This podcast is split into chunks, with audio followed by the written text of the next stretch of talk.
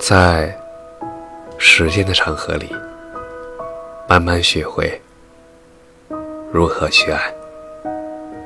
大家晚上好，欢迎收听《青年老年说》，更多精彩尽在关注公众号“青年老年说”。成年人命运是掌握在自己手里的。朋友，农村的长女，估计一说，大家都知道会发生什么。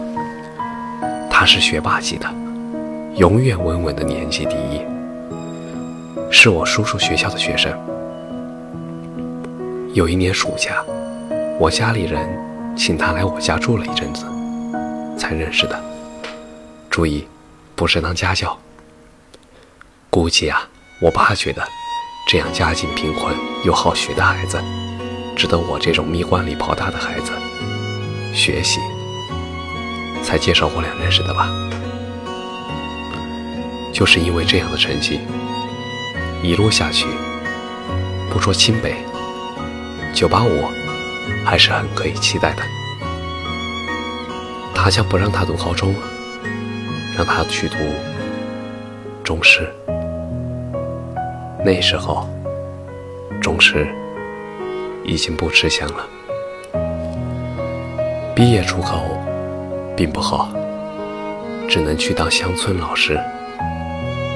然后他爸妈就逼他在家里嫁人，他坚决不同意。成年了，又有了收入，终于拥有了反抗家庭的力量。他工作之余，自考了本科，后来又考取了我们市里一家高校的研究生。毕业，留校了，又嫁到了当地了。虽然以他的成绩，这个结果还是有点可惜，但总算自己努力，改变了命运，没老死乡村。也是在他的身上，我学到了遇事不抱怨，在有限的环境里。尽最大的努力。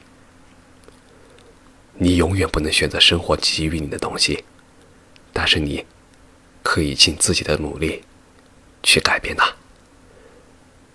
成年人，命运是掌握在自己手里的。感谢你的收听，晚安。